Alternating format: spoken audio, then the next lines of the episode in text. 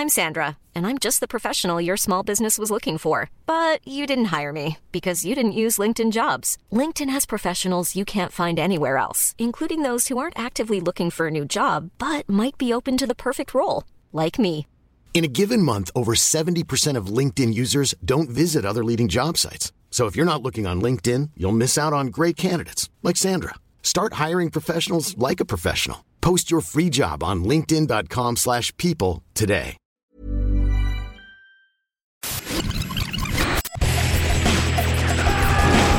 Bienvenue dans Stéroïdes, le podcast qui fait l'exégèse des gros bras.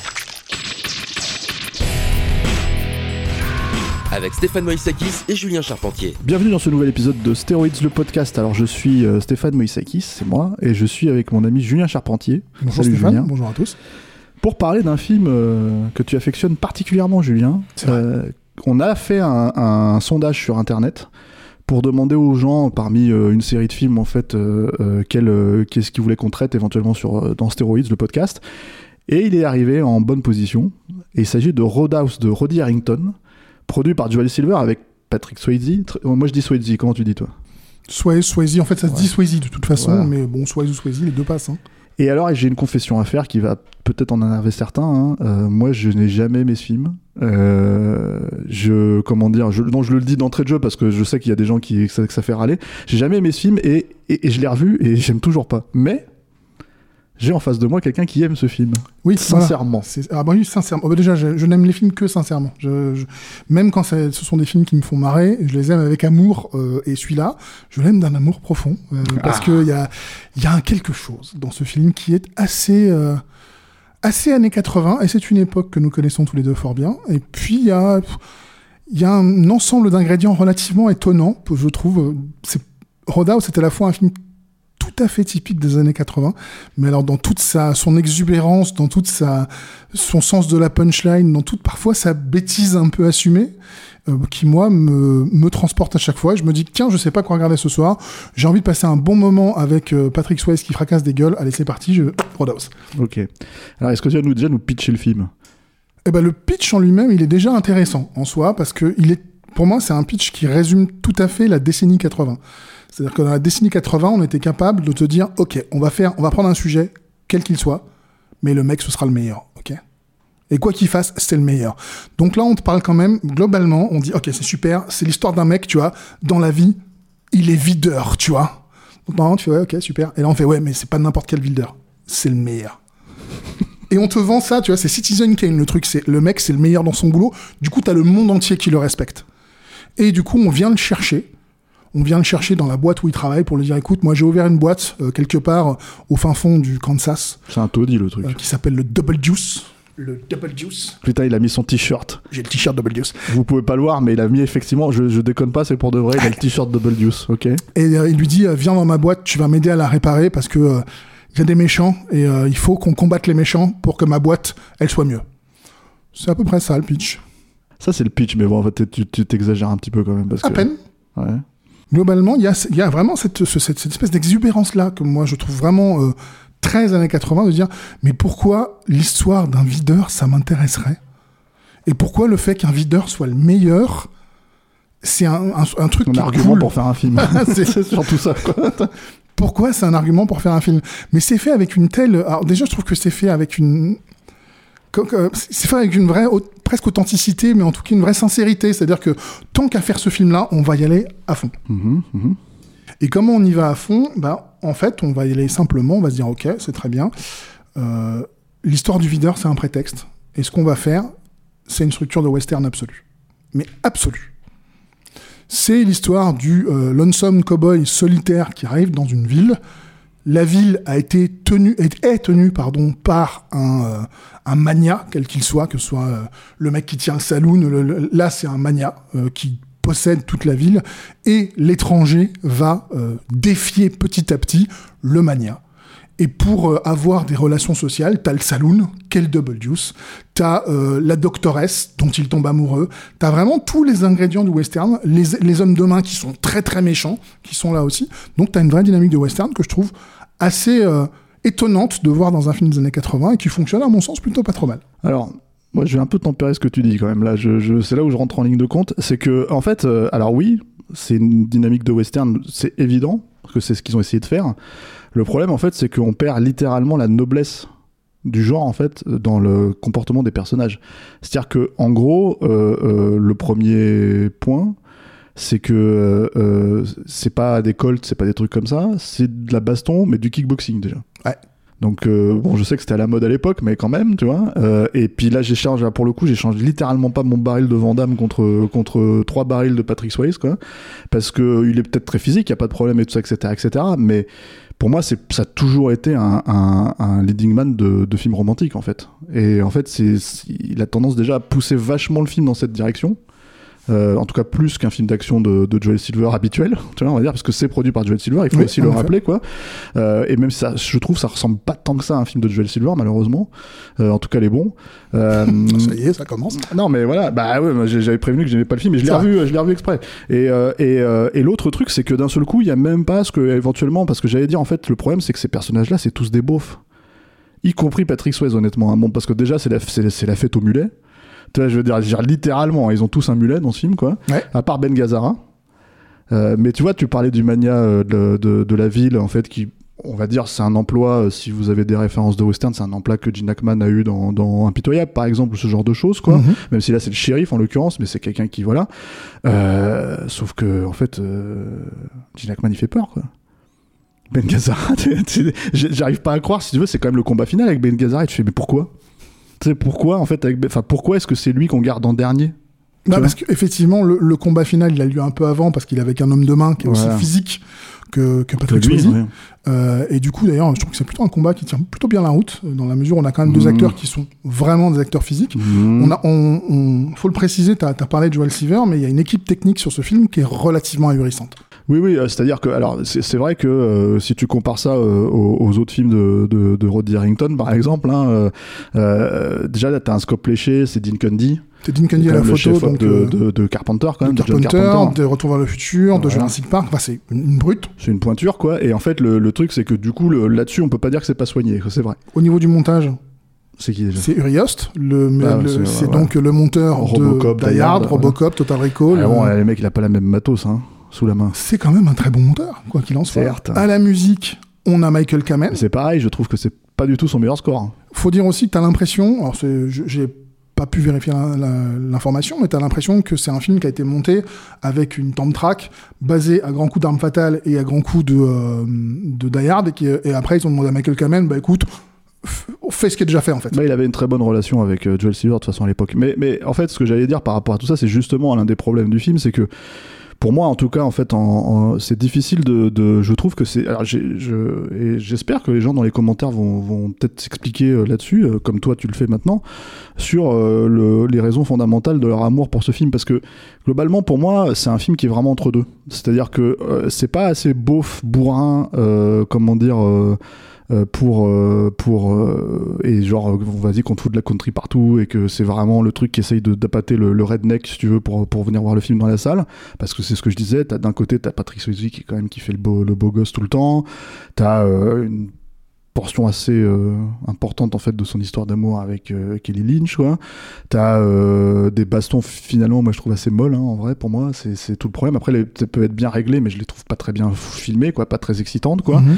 et, euh, et euh, donc ça va pas assez loin dans ce truc-là.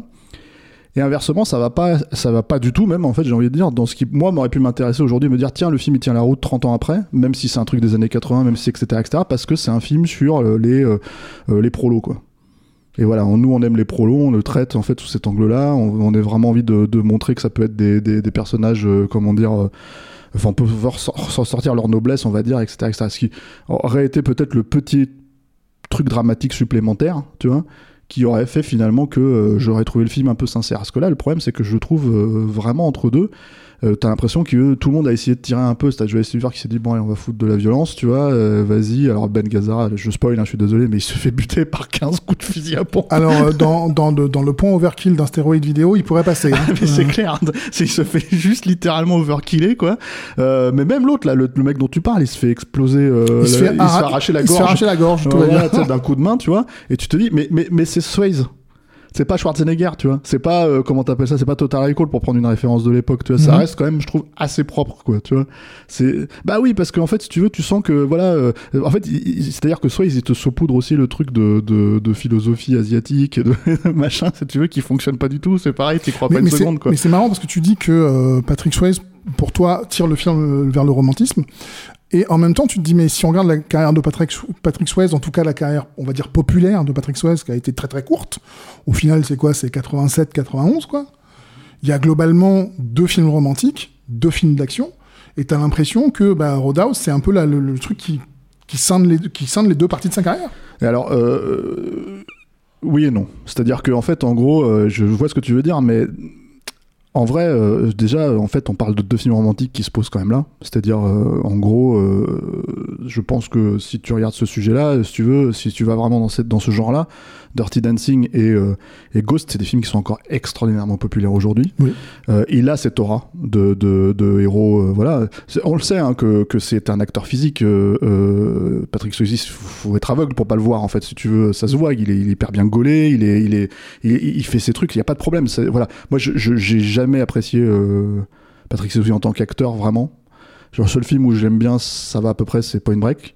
C'est vraiment le seul film, genre en général, j'ai pas de. Voilà, je, je sais bien que le pauvre euh, monsieur est mort il y a une dizaine d'années maintenant et tout, et qu'il 2009. avait, et qu'il avait ses fans, tu vois. Mais c'est vrai que moi, je l'ai jamais conçu comme un héros d'action. C'est-à-dire, quand on me dit euh, qu'il aurait dû jouer, par exemple, et ce qui était le cas, en fait, euh, le rôle de, de, de Cash dans Tango et Cash, tu vois, mais euh, Dieu merci, c'est Kurt Russell. Euh, quand on t'explique qu'il devait jouer le personnage principal de Predator à la place de. de, de pardon, de Predator 2 à la place de. de même si je trouve que c'est un miscast, Danny Glover, Mhm. Mais Dieu merci que ce soit pas parce qu'en fait c'est- quelqu'un de déjà je trouve que c'est pas un excellent acteur vraiment. J'ai vraiment je le trouve très limité. T'es Mais- dur. ouais je sais mais euh, mais mais après là je te parle de je sors du cadre du fait que le monsieur est mort qu'il a sa légende Non, à lui ça, etc euh, etc mais en fait c'est vraiment quelqu'un que j'ai jamais apprécié euh, j'allais vraiment pas vers lui. Et Roadhouse euh, et, et, et Roadhouse parlons de voilà moi le problème que j'ai avec un truc comme ça c'est que on va en parler sur d'autres épisodes qu'on va faire ensemble, euh, tu vois, mais en fait, euh, euh, pour moi, un héros d'action, il est censé avoir une vraie physicalité, et t'as des acteurs, ils l'ont, et t'as des acteurs, ils l'ont pas. C'est-à-dire que même si lui, il est physique, et je trouve qu'il est, probablement très impressionnant sur un tatami, tu vois, il est probablement très impressionnant, si tu veux, dans des trucs de danse, quand tu le vois en vrai, tout ça, etc., etc. Il est probablement très technique, mais je trouve qu'il ne parle pas à la caméra. Et du coup, en fait, c'est mon problème que j'ai avec Roadhouse, c'est que du coup, j'ai pas de plaisir à regarder les bastons du film, que je trouve, euh, enfin, finalement, Là, là, tu vois, par exemple, on a, on a euh, par exemple, un premier désaccord. euh, moi, je trouve que les danseurs, parce qu'à la base, Patrick Swayze, Mm. Swayze est un danseur, hmm, euh, je trouve que les danseurs, ils ont une physicalité, une capacité d'occuper l'espace que je trouve assez formidable. Il y a, euh, que ce soit chez Patrick Swayze ou plus récemment chez Sofia Boutella, Mhm. je trouve que ce sont des gens, quand ils arrivent devant la caméra et qu'ils bougent, je trouve ça beau, je trouve ça gracieux, je trouve ça intéressant. Et donc, du coup, moi, l'occupation de l'espace par Patrick, par Patrick Swayze, c'est quelque chose que je trouve presque beau à regarder, euh, comme un Van Damme est presque un danseur euh, plus qu'un un, un euh, chorégraphe en tout cas. voilà, plus qu'un un Steven Seagal qui lui va mettre une grosse tatane dans la gueule hyper rapide parce qu'il va à, à l'efficacité. Là, on a quelque chose qui est beau. Donc, de ce point de vue-là, moi, je trouve que Patrick Swayze euh, a, a une occupation de l'espace qui est différente, qui est originale. T'as dit que c'était la fête au mulet. Bon, bah ça, c'est l'époque qui veut ça. Et Oui, puis, enfin, t'as le- t'as- t'as plein de films où c'est pas la fête au mulet de cette époque-là. Hein. Oui, enfin, tu sais, c'est comme tout. Le mulet, aujourd'hui, on s'en moque. Dans trois ans, ce sera de nouveau à la mode. C'est le principe de la mode. Je crois que ça Tout aurait est ja- cyclique. jamais dû être à la mode, ce truc, le mulet. tout est cyclique, donc ça reviendra, faut pas que tu t'inquiètes. T'as des gens dans trois ans qui vont dire le mulet c'est tellement cool et tu vas faire non. Ou tu vas faire bah oui je sais, suivant, suivant ton, ton bord au niveau du mulet.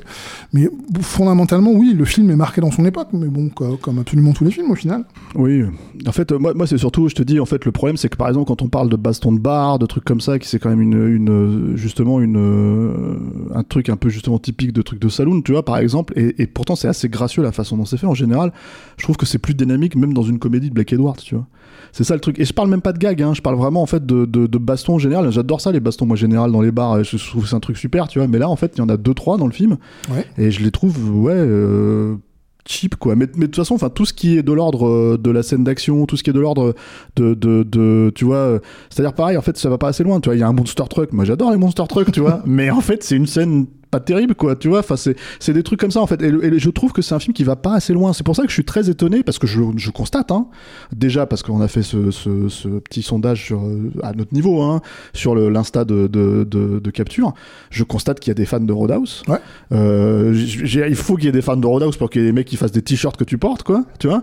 Euh, tu es un fan de Roadhouse euh, voilà Oui, mais en fait, mais c'est un film qui pour moi va pas loin a- va pas aussi loin qu'il devrait aller quoi. Il y a dans, dans, dans les fans de Roadhouse, je pense qu'il y a la même chose que dans les fans de Steven Seagal. C'est-à-dire que tu as ceux qui Mm, aiment mm. euh, le film sincèrement et ceux qui aiment pour s'en moquer. J'ai pas de proportion, mais euh, tu sais, aux États-Unis, ils appellent ça les cult classiques. C'est les fameux films qu'on regarde et qu'on appelle avec des guillemets, parce que moi je suis pas un gros fan de ça, des films tellement mauvais qu'on se met à les adorer. Mm, mm. Et il y a beaucoup de gens qui aiment Roadhouse pour ça, parce qu'ils disent, bah, de toute façon, le film est pourri, mais il nous fait rire.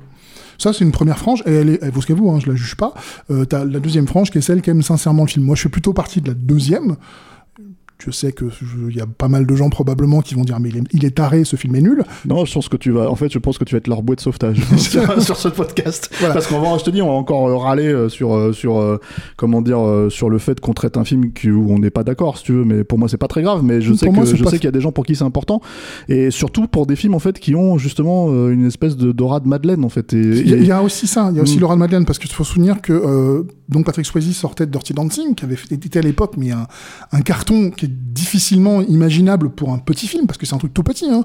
C'est quoi C'est euh, on est sur 3 millions de budget pour euh, pour euh, Dirty Dancing, je crois. Hein, je suis pas tout à fait sûr. Par contre, je suis sûr des recettes. Le film, il avait fait 210 millions monde. Si tu le faisais aujourd'hui, ça te ferait un 500 millions Mm. pour un film qui a donc qui a coûté un- le, le, le, le budget d'un Blumhouse. Donc on sortait d'un carton inimaginable. Et au final, Roadhouse, en salle, ça a été une déception. hein. C'est un film qui avait un budget plus que correct. Déjà, on a parlé de, l'équipe technique. Bah, des gens comme ça, ils sont pas gratuits. hein. On a un budget qui est aux alentours de 15. Ce qui, à l'époque, était bah, un budget pas fort, mais moyen. Moyen, moyen plus. Et il a rapporté 30.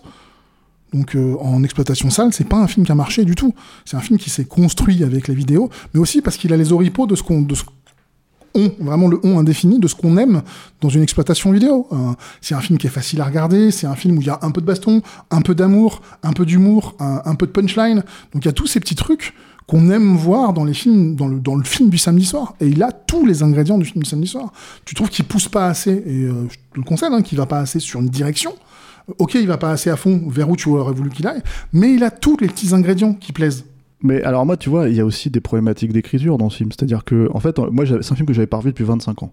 J'ai vu, j'ai vu le film deux fois avant. C'était une fois en salle à l'époque où j'étais genre pff, rien à foutre. Euh, vraiment, en plus, moi, j'allais voir tous les Joel Silver à l'époque. C'était vraiment, euh, voilà, euh, j'étais déjà en train de percuter les noms des prods et tout ça, etc., etc. Et vraiment, je, je suis sorti, je me suis dit putain, c'est le mec qui a fait Die Hard, c'est le mec qui a fait tout ça, etc., etc. Et sans attendre Die Hard, évidemment, faut pas déconner. Euh, je veux dire, euh, euh, moi je me contentais de peu à l'époque, tu vois, et je l'ai pas eu. C'est un film que j'ai revu quelques années après euh, en vidéo, tu vois, en VHS ou en DVD, je sais plus, tu vois. Euh, non, en VHS, je pense. Euh, et en fait, 25 ans ont passé avant qu'on se décide à le, traiter aujourd'hui et que je le revois, tu vois. Et honnêtement, je suis abasourdi par des problématiques d'écriture, mais genre basiques, quoi. C'est-à-dire que quand Ben Gazzara prend le Monster Truck pour défoncer une concession auto euh, d'un mec qu'on a quasiment pas vu du film, si tu veux, et là d'un seul coup, mais t'as, t'as, t'as Patrick Swayze qui pète un plomb, qui devient fou, qui dit faut que je le pousse sa gueule à cet enculé, etc., etc. Dix minutes après, il tue son meilleur ami. Et là, si tu veux, en fait, la rage, elle était déjà là, quoi, si tu veux. Donc, c'est, c'est des trucs où tu te dis, mais c'est. Enfin, en fait, euh, ménagez vos effets, les mecs, je sais pas, dans votre écriture. Enfin, trouvez des, trouver des trucs pour que ça soit cohérent, quoi, tu vois. Euh, le truc de, il a un master en philosophie. Tu fais, mais pourquoi? C'est Patrick Euh, Swayze qui l'a rajouté, c'est pas possible, ça sert à rien, tu vois, il y a même pas une phrase. Parce que c'est ça que j'adorais dans, les- dans les films de cette époque-là, c'est quand t'avais une bande qui commençait avec une phrase de Platon. C'est un truc comme ça qui était quand même le truc, tu sais, Hollywood qui te sortait des phrases de philo, de philo grec et tout, tu vois. Et tu, tu venais fou, quoi. Bah là, t'as le célèbre, pendant qu'il se fait, euh, se fait raccommoder, le célèbre Pain, pain don't hurt. La, la- Ouais, la mais- douleur, ça fait pas mal. Ouais, mais sauf que ça marche tellement mieux dans Terminator. Euh, c'est pas le même niveau. Bah, c'est la douleur, c'est Enfin, la douleur mais euh, qu'une information, quoi. Non mais euh, Stéphane, je- enfin Terminator c'est un chef-d'œuvre. Roadhouse c'en est pas un. Ce que je veux dire par là, ouais, sauf, que, sauf que, tu vois, c'est un chef-d'œuvre pour nous. C'est-à-dire que si tu parles à des gens qui regardent les films de l'extérieur, si tu veux, tu auras pas, pas mal de gens qui vont t'expliquer que c'est quand même un film de bourrin à la base, tu vois. Et en tout cas, clairement, à la, à la Mais- sortie du film, c'était cette logique-là. Oui, mais en fait, là, pour le coup, le temps parle pour nous. C'est-à-dire que c'est un film aujourd'hui qui est encore cité comme un classique. Roadhouse, c'est cité comme un petit film culte, un peu sympa, un peu rigolo, euh, en, en, sachant que oui, euh, le, le, degré de philosophie, pour moi, ça fait partie de, de, de, cette exubérance 80 dont je te parlais tout à l'heure. Ce que je voulais dire, en fait, si je reviens sur le truc, excuse-moi, de Terminator, c'est juste pour dire que en fait, la, la, la, phrase, elle est cohérente avec le personnage, elle est cohérente avec Caleris dans Terminator. Là, elle est pas cohérente du tout avec le personnage de, de comment il s'appelle, de Patrick Swayze, quoi. Mais arrête de chercher l'écriture de James Cameron dans un film qui équivaut à Steven sans Seagal. parler de l'écriture, attends, sans parler de l'écriture de James Cameron, je, je, je cherche. Bah, c'est ce que tu viens de faire. Une, bah là, j'ai pris un bon, un bon exemple, mais un, un exemple où c'est réussi. Pour, pour donner un exemple où c'est réussi, parce que sinon les gens vont pas forcément comprendre de quoi je parle. Mais en fait, ce que je veux dire par rapport à ça, c'est juste en fait avoir un personnage qui est censé être le personnage avec lequel je suis censé m'attacher, moi, Ouais. et qui est mon point de référence en fait pour suivre le récit du film, tu vois, que je comprends. Moi, moi, en fait, si tu veux, j'ai une vision du cinéma d'action qui est, c'est mon genre préféré. Mhm. Donc le truc, si tu veux, c'est que j'ai une vision du cinéma d'action où, où mon exigence, on va dire, elle va pas forcément. Il y a plein de films de merde que j'aime, hein. J'en ai conscience, tu vois. Enfin, mais en fait, nos auditeurs peut-être pas, mais moi Ouais, je ouais, sais. ouais, non mais voilà, il y a plein de films de merde que j'aime euh, euh, et qui ont peut-être un passe droit, mais c'est en vrai c'est pas un passe droit nostalgique contrairement à ce qu'on pourrait croire, tu vois. C'est vraiment un truc de où je me dis ok, en fait, euh, euh, ce film-là il y croit, ce film-là ils ont essayé de faire un truc. Là t'as l'impression que c'est Patrick Swayze qui s'est pointé, qui a mis ses trois marottes à lui.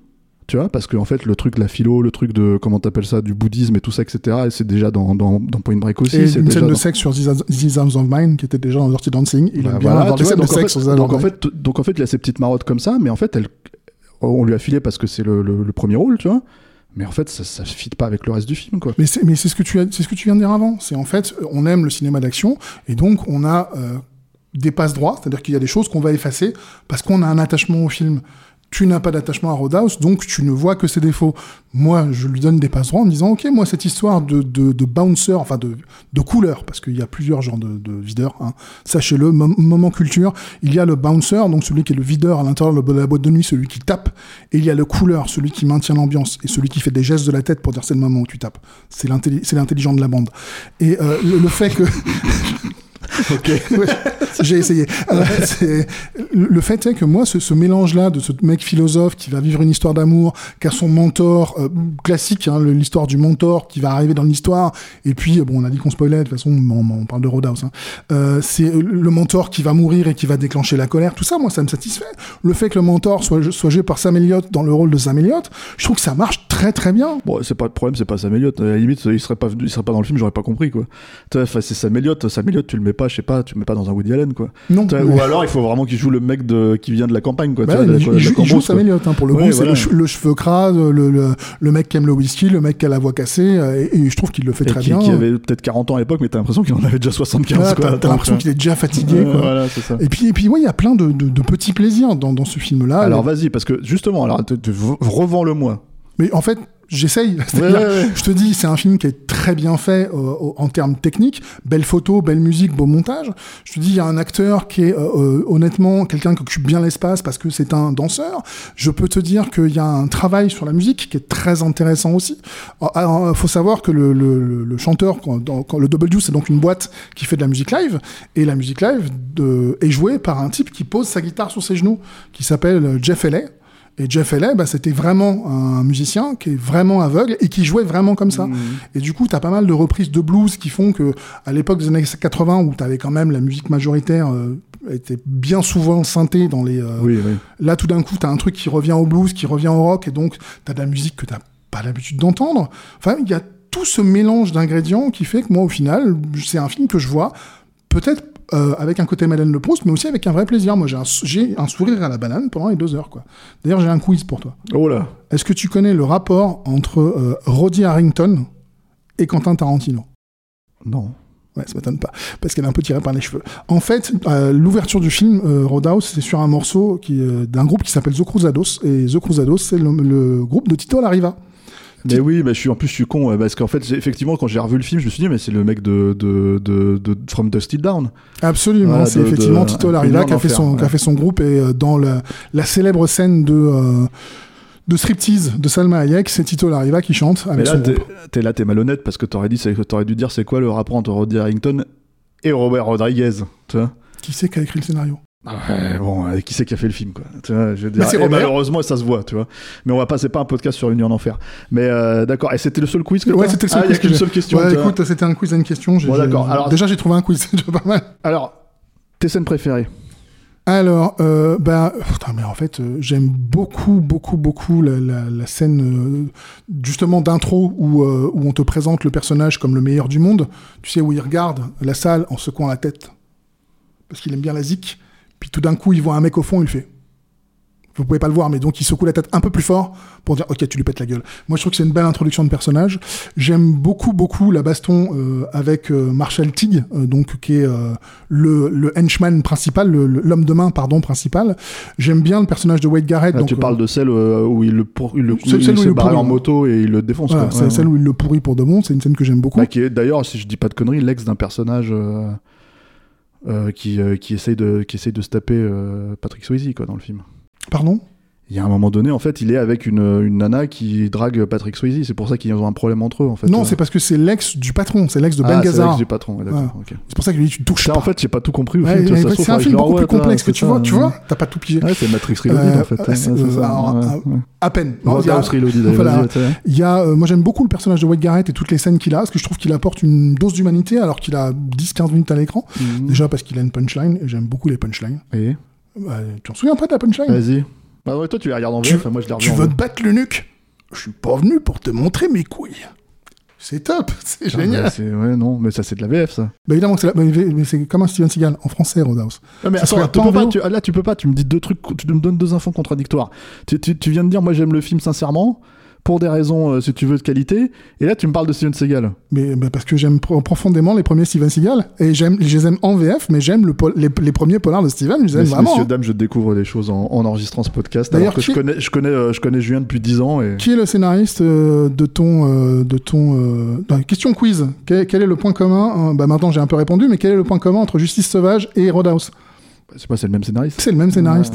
Ouais, Eh, c'est un, un mec qui sait ce qu'il fait, tu vois. Ouais, alors moi, tu vois, Justice Sauvage, c'est pas le scénar, euh, tu vois, qui me, qui me fait, euh, qui me transporte. c'est John. Flynn plutôt et, Steven John. Flynn, et puis euh, il utilise des saucissons pour taper sur la gueule des mecs, et voilà, enfin, tu vois, c'est. c'est- un mec qui s'appelle R. Lance Hill. Ouais, tout à fait, ouais.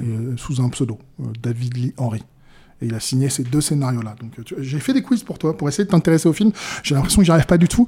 Euh, attends, j'ai un troisième quiz. Attends, j'en ai, j'en ai un troisième. Euh, est-ce que tu connais le slogan du film à l'époque qui jouait sur la vibe Dirty Dancing? Non. Ah oui, attends, il renverse les. Attends, c'est quoi? Il renverse les, les, les cœurs Non, c'est dans. Euh, Je la connais qu'en VO. non, ça c'est, co- cocktail, non? Ça c'est pas ça? Cocktail, Il ça. renverse les cœurs. Ah, Vas-y alors, vas-y. Là, c'est Now the, euh, no, the dancing is over, now it's getting dirty. Ouais, d'accord. Dirty dancing. Ouais, ouais, d'accord, ok. Donc, pour ceux qui parlent pas anglais, euh, la danse c'est terminé, euh, maintenant ça va devenir sale. Ouais, ok. Est-ce qu'on parle de euh, parce que en fait, on, c'est quand même un podcast sur euh, sur le cinéma d'action. Hein. Mhm. faut, faut arrêter maintenant les conneries, quoi. Est-ce qu'on parle de Benny the Jet Urquidez? On Qui peut, moi je le connais assez mal, donc je vais te laisser faire. Bah, c'est. euh, je sais que c'est euh, l'entraîneur de, sur Roadhouse de, de Patrick Swayze. En l'occurrence, et puis euh, surtout un, un- un gros gros euh, comment dire ponte du kickboxing en fait euh, à Hollywood notamment. Alors soyons honnêtes, quelqu'un de très physique, mais quelqu'un qui a vraiment pas le charisme pour passer à l'écran. Hein. Benny the Jet Urquidez, alors je sais pas si euh, déjà il a fait un paquet de séries B et PM, euh, mais aussi, euh, c'est-à-dire en, en tant que premier rôle, second rôle, euh, tête d'affiche avec quelqu'un d'autre en général, ce genre de choses quoi. PM, c'est-à-dire des, des petits films de vidéoclub. euh, Ouais, les PM Entertainment, les trucs comme ça, c'est-à-dire les, les euh, c'était une boîte en fait qui faisait ça dans les années 80, 90, enfin surtout 90 quoi, et qui avait qui avait pris le creux de la vague en fait avec les sorties vidéo quoi, c'est-à-dire euh, tous ces films d'action, euh, on, on le sait que si tu veux, t'avais une bonne marge en fait qui fonctionnait en salle quand c'était Vandame, quand c'était justement ces trucs là quoi, mais derrière en fait si tu veux tous les, euh, il y a eu une vague de sous kickboxer movies, parce que là c'est pareil, c'est Roadhouse, on peut pas vraiment dire que c'est un film de kickboxing, même Non. si techniquement la baston c'est du kickboxing en fait dans le Mhm. film quoi. D'où la présence de Benny the Jet, c'est son surnom Urquidez, quoi. Et en fait, en gros, lui-même disait, en gros, euh, Urquidez, qu'il était hyper impressionné par les prouesses physiques de, de, de Patrick Swayze et qu'il était quasiment persuadé qu'il pouvait passer pro, en fait, euh, sur, euh, sur le film, quoi. Moi, ça se voit pas à l'écran en fait. J'entends encore une fois que le, le- truc est pas magnifié, c'est-à-dire Vandame, on, dira ce qu'on veut et c'est de la mise en scène basique la plupart du temps, hein, faut être honnête quoi. Mais c'était de la mise en scène qui mettait vraiment en valeur les, les, les coups et la- les prouesses physiques en fait de Vandame. Donc dès qu'il faisait un roundhouse, dès qu'il faisait un truc comme ça, t'avais un ralenti, t'avais un truc que t'as pas du tout en fait dans dans dans, euh, dans Roadhouse à la fin. Ce qui fait que euh, c'est très technique quand tu les vois le faire, tu vois. Mais je trouve que c'est un peu filmé de loin, un peu ci, un peu ça, tu vois. Il y a, ça, je trouve qu'il y a un vrai manque en fait de mise en valeur de la chorégraphie, quoi. Euh, En sachant qu'ils ont eu un pépin supplémentaire, c'est que si euh, Patrick Swayze est devenu acteur, c'est parce qu'il il était danseur et il s'est ruiné le genou euh, en, en faisant de la danse. Donc il est passé euh, à l'acteur. L'un de ses premiers rôles, ça a été L'Aube Rouge. Il y en a eu quelques-uns avant, mais je m'en Mm. souviens plus. Et puis sur Dirty, bah, euh, Dancing, c'était, il était l'un des initiateurs du projet parce qu'il adorait le fait pouvoir montrer que la danse, ça pouvait être quelque chose de, euh, de beau à l'écran. Sauf que bah, euh, ça tapait sur le genou et quand il a fait Roadhouse, en fait, il en était au stade effectivement où il avait des infiltrations de façon régulière parce qu'il avait le genou qui lui posait beaucoup de problèmes sur le tournage. Ça peut peut-être expliquer le fait que euh, parfois c'est euh, c'est un peu cuté ou parfois c'est filmé d'un peu loin. Même si moi je te dis, je trouve vraiment que la, la baston euh, au bord du lac, elle, fonctionne. Je trouve qu'elle a un vrai impact. Quoi. Moi, je pense que c'est plus des capacités de réel en fait à la fin. C'est-à-dire que en fait. Ce bon vieux Roddy. Bah ouais, et, et, tu sais, on, on a fait un. On a- peut-être pas encore passé, ceci étant dit, au, moment où on enregistre, et puis en fait, on va peut-être passer Roadhouse avant. On a fait un enregistrement sur, de stéroïdes sur donc, Son autre film. piège, piège en eau trouble avec Mathieu Gallet, et on en parle aussi. si Ah non, veux, avec et Bruce Willis, c'est- Ouais. Alors c'est Mathieu Gallet qui a fait le podcast avec moi, oui. Tu vois, il sera content que tu le compares, mais euh, tu vois, mais euh, mais en gros, euh, non, le truc c'est que c'est que c'est que oui, c'est pas, enfin c'est c'est puis c'est quelqu'un qui a disparu de la circulation, mais ce que je veux dire par rapport à ça, c'est que genou pété pour genou pété, tu vois, en fait, il fait ses cascades dans dans Point Break. Mais là Et aussi, pour il le fait. coup, et non mais pour le coup, elles sont vraiment mises en valeur, c'est-à-dire que t'as une vraie poursuite, en fait, tu tu, tu sens le truc. T'as pas vraiment besoin de me convaincre que Catherine Bigelow est une meilleure réalisatrice que Roddy Harrington. Voilà. hein. Pour, pour finir, pour finir Une sur ma- génie, Ouais. Roddy. Pour finir sur ma petite, euh, ma petite euh, incursion pour parler de Benny Joseph Turquides, vous l'avez peut-être euh, vu dans. Alors, c'est un, un film qui est pas sorti en salle en France, mais qui était sorti en vidéo, qui a un petit culte aux États-Unis qui s'appelle Grosse Point Blank, qui est un film avec euh, John Cusack. Que et, j'ai euh, et il joue un tueur à gages, en fait, euh, à la fin du film. Et il a notamment une scène euh, de. Comment dire bah, Pareil, de baston de kickboxing dans un couloir d'école. Donc voilà, c'est Benny c'est- une petite légende d'Hollywood, en tout cas au niveau du kickboxing. Et, d'ailleurs, voilà. effectivement, c'est, il est pas vraiment, il a jamais franchi la barre du cinéma mainstream, mais c'était devenu un entraîneur relativement Ah, euh, souvent, ouais, ouais. euh, donc plutôt derrière, et il avait des caméos dans les films. D'ailleurs, je crois qu'il a un petit caméo dans Ouais, il apparaît dans le bar euh, vite fait au fond d'un truc quoi. Mais euh, mais voilà. Mais bon, voilà, je, je c'est vrai que pour finir sur Roadhouse, disons que, enfin, sauf si t'as peut-être des trucs à rajouter, je ne sais pas. vois. J'ai l'impression, j'ai la vague impression que je t'ai pas totalement convaincu. Non, et à plus forte sûr, raison hein. que j'allais dire, et à plus forte raison que j'allais dire, si tu veux, moi, moi j'adore, j'adore à la base ce type de cinéma-là. En fait, si tu veux, j'adore quand euh, les mecs poussent le truc, c'est-à-dire que quand t'as des vrais trolls, quand t'as des vrais trucs, etc., etc. Là, mais il est où Danny Trejo? Il est où euh, Attends, t'as Ben Gazzara, c'est une Mais gueule, Ben t'as Gazzara, c'est encore une gueule, Ben, ben Gazzara, moi, je l'aime, pour. euh, ben Gazzara, c'est une gueule, mais moi je l'aime pour, euh, pour son travail sur Caché Cassavetes, tu vois. C'est ça le truc, en fait, c'est que j'ai du mal à le. Tu vois, pour moi, c'est c'est littéralement, en fait, c'est un. Enfin, il vient cachetonner, ça se voit, en fait, si tu veux, mais à 300%. Tu me demandes où sont les ça Il sera- y en a. Tu me diras, ça sera exactement la même chose avec Tommy Jones et, et dans, dans Under Siege, hein, tu vois, dans Piège en haute mer. Je sais très bien qu'il vient cachetonner, mais en fait, il fait tellement n'importe quoi qu'au moins c'est rigolo, tu vois. Là, Ben Gazzara, il est censé le- faire le mec suave et menaçant. Et j'ai beau trouver que c'est un excellent acteur. C'est pas possible. en fait, c'est pas possible. Tu vois, tu crois pas. Il est pas menaçant pour dessous. Tu vois. Et, et, et, et voilà. Patrick Swayze, euh, bah, comme je l'ai dit, je trouve que c'est pas un acteur de, de, de, de- voilà.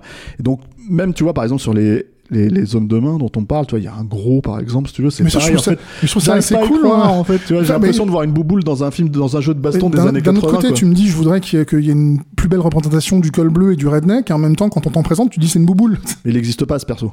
Mais si, il existe. Non, il n'existe pas. Il est là dans, le film, mais en fait, il a rien à jouer. Tu vois? En fait, ce que je veux dire par rapport à ça, c'est quand je parle de représentation du col bleu, c'est plus une manière de dire, euh, si tu veux, euh, faire ressortir en fait une noblesse. Mais là, il y a rien de tout ça. Tu vois? Enfin, pour moi, il y a rien de tout ça. Mais pour moi, tu vois? Genre, on va peut-être euh, laisser les, auditeurs en juger après derrière, mais.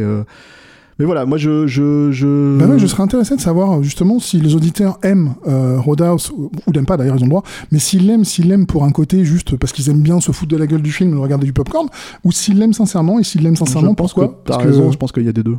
Mais j'aimerais bien savoir, vraiment, moi ça m'intéresse. Je, euh, je réponds jamais parce qu'en fait, je, je sais même pas ce que c'est qu'un réseau social, mais je lis quand même hein, les commentaires. Sur, bah, en tout cas, les commentaires sur YouTube, par exemple. les commentaires Là, sur YouTube, je les lis tous. ouais. Donc ça, moi, je suis intéressé de savoir ce que vous, ce qui vous plaît, si ce film vous plaît. Parce que déjà, j'aimerais bien être moins seul. Parce que là, j'en- après avoir discuté pendant 20 minutes avec Stéphane, je, Voilà, 35 je, minutes. je- hein. je m'en veux un peu. Tu vois, j'ai l'impression que c'est pas bien d'aimer Roadhouse. Donc aidez-moi. euh, les Mais copains. si, mais tu, tu fais ce que tu veux.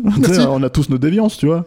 Mais tu me la présentes comme quelque chose que t'aimes sincèrement. J'aime sincèrement en fait, attention, c'est un film de qualité. Euh, non, j'aime sincèrement. Ça veut Ah, pas dire ça ah, de qualité. j'aime sincèrement. Ouais, moi, j'ai un dernier trivia pour toi. Euh, il paraît que Bill Murray, euh, quand, euh, quand à chaque fois qu'il voit le film passer à la télé, en fait, et notamment quand il y a la scène de cul, Il euh, appellerait euh, la, la, il appellerait le mari de Kelly Lynch pour lui dire, c'est pas mal hein, quand même. Hein c'est très bien parce que c'est là où t'as envie de te dire pourquoi c'est pas Bill Murray qui joue dans le film. Quoi. Parce que Bill Murray. Bon, non, je vais rien dire parce Ouais. que je- j'ai- moi j'aime pas non, beaucoup. parce que Bill là, Murray. tu vois, tu vas te péter ta street cred, tout le monde est là, putain, il est bien ce charpentier, il aime bien Roadhouse, tu vois, et là, tu vas commencer à dire du mal de Bill Murray, ça va Ouais, pas passer. je sais qu'il faut y pas, compris auprès des fans de stéroïdes. Ouais, je sais, je sais qu'il faut pas. Euh, j'aime pas vraiment Bill Murray, c'est une feignasse. On en reste là? On en reste là. Euh, Patrick, tu nous manques. D'accord, ok. Bon, bah là, c'était un cri du cœur. Merci, monsieur Julien Charpentier. Bah, merci de m'avoir invité. Voilà, euh, merci à tous ceux qui nous ont écoutés, qui ont subi, je pense, euh, mon, mon, comment dire, ma, pas détestation, c'est un grand mot quand même, mais Ton, ton peu d'amour. voilà, mon manque d'amour en tout cas pour euh, pour Roadhouse, euh, j'aurais dû prévenir en fait euh, avant qu'on fasse le sondage, mais malheureusement des fois ça arrive. Euh, merci à nos auditeurs, donc merci à nos tipeurs, hein, grâce à qui on fait ce genre d'émission. Vous pouvez nous suivre sur les réseaux habituels. Et il faut remercier Alain, putain il me pointe du doigt. Mais, mais tu sais moi Alain, je, je- il est là? Ouais. ah oui, il est là, tiens, c'est vrai. C'est grâce à lui qu'on a du son, en fait, vrai hein. Ah ouais, c'est vrai. Si vous nous entendez, parce que j'aurais pu parler dans le vide, j'aurais pu faire. Et vous aurez rien entendu, quoi. Mais en fait, c'est grâce à lui, quoi. Donc, euh, donc, Donc, merci, merci à, Alain. merci à la technique. euh, voilà. Lui, il aime beaucoup Roadhouse en plus, je pense. qu'il aurait dû venir à- au micro pour en parler. Il a pas la tête de quelqu'un qui aime beaucoup Roadhouse. hein, c'est c'est bien. Ah. Voilà, très bien. Continue comme ça. Je sais pas si vous l'avez entendu, il a dit qu'il en avait un bon souvenir. Voilà. Euh, vous fi- laisser finir cette putain d'émission ou, euh, Oh, ou j'ai le droit, hein, bordel de merde? Bref, euh, donc merci aux tipeurs, merci à tous ceux qui nous écoutent. Vous pouvez nous suivre sur les euh, sur les réseaux sociaux habituels, hein, Twitter, Instagram, Facebook, on a tout ce qu'il faut. Euh, on n'a pas encore TikTok, mais bon, j'essaye de convaincre Julien de se mettre dessus. Quoi, non, non, je te verrais bien danser. Moi, non, j'en ai, j'ai pas les autres. Je peux pas commencer avec celui-là. Non, mais je peux pas euh, me comparer à Patrick. Et, euh, et en fait, je crois qu'on va en rester là, en vrai, hein, si tu veux. Donc, si vous voulez nous, euh, nous, euh, nous, si vous voulez toujours nous soutenir, c'est sur Tipeee, donc 3e, tipeee.com, et euh, le mot-clé c'est Capture Mag. Et puis moi, je vous dis à la prochaine avec probablement un film que j'aime un peu plus. Merci, au revoir.